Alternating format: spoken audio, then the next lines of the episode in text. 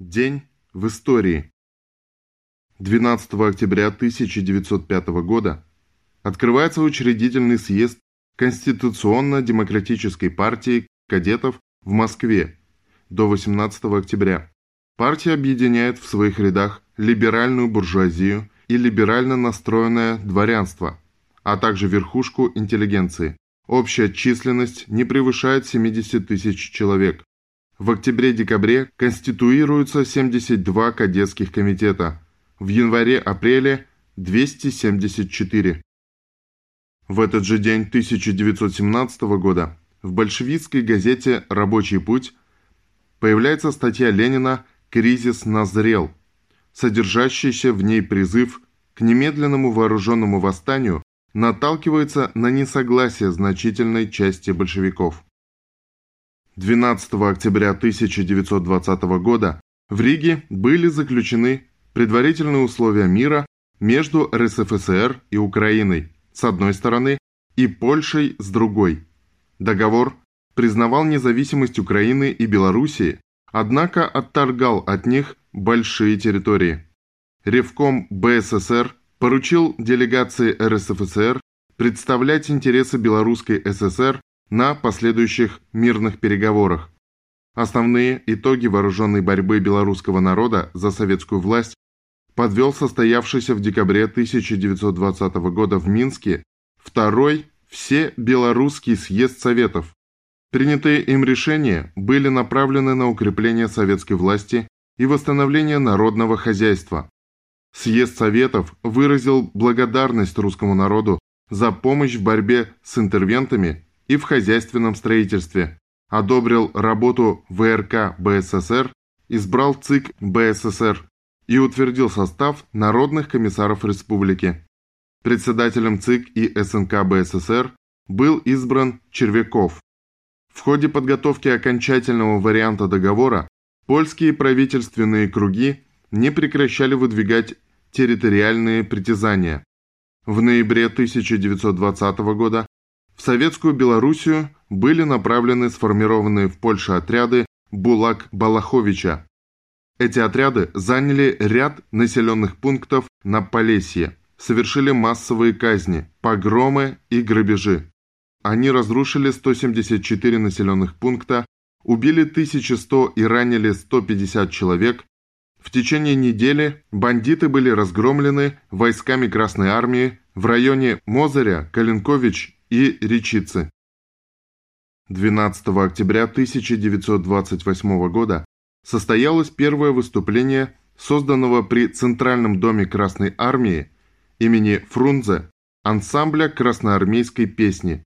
Тогда он насчитывал 12 человек, 8 певцов, 2 танцора, баянист и чтец. К 1 декабря 1935 года коллектив вырос до 135 человек. Организатором и первым музыкальным руководителем был профессор Московской консерватории имени Чайковского, народный артист СССР, композитор, генерал-майор Александр Александров. Он возглавлял ансамбль на протяжении 18 лет. В настоящее время в штате ансамбля состоит 186 человек. В репертуаре ансамбля более 2000 произведений. Эти песни советских, российских авторов, народные песни и танцы, духовная музыка, классические произведения русских и зарубежных композиторов, шедевры мировой рок- и поп-музыки. 1941. Битва за Москву. 12 октября 1941 года ГКО принял постановление об устранении строительства третьей линии оборонительных сооружений на ближних подступах к Москве, обязав Мособлисполком и Моссовет мобилизовать в порядке трудовой повинности сроком на 20 дней 450 тысяч человек. Противник занял город Калугу. 1943. Советское польское братство по оружию.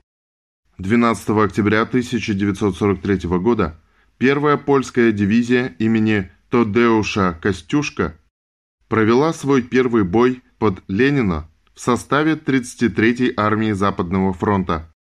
Первая польская пехотная дивизия имени Костюшка в ходе двухнедельных боев под Ленина потеряла примерно 3000 бойцов, погибли 510 человек, ранены 1776, пропали без вести 652, попали в плен 116. Дивизия лишилась 27% личного состава. Костюшковцы до конца выполнили свой долг и внесли свой вклад в победу над нацистской Германией. 1953. История меня оправдает.